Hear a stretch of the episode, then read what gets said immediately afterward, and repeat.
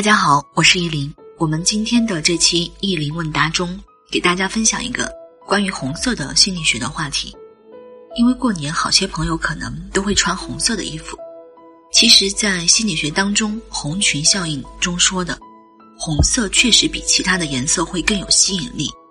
但是从时尚角度的观点来讲，第一个，不是所有人都能去驾驭好正红这个颜色。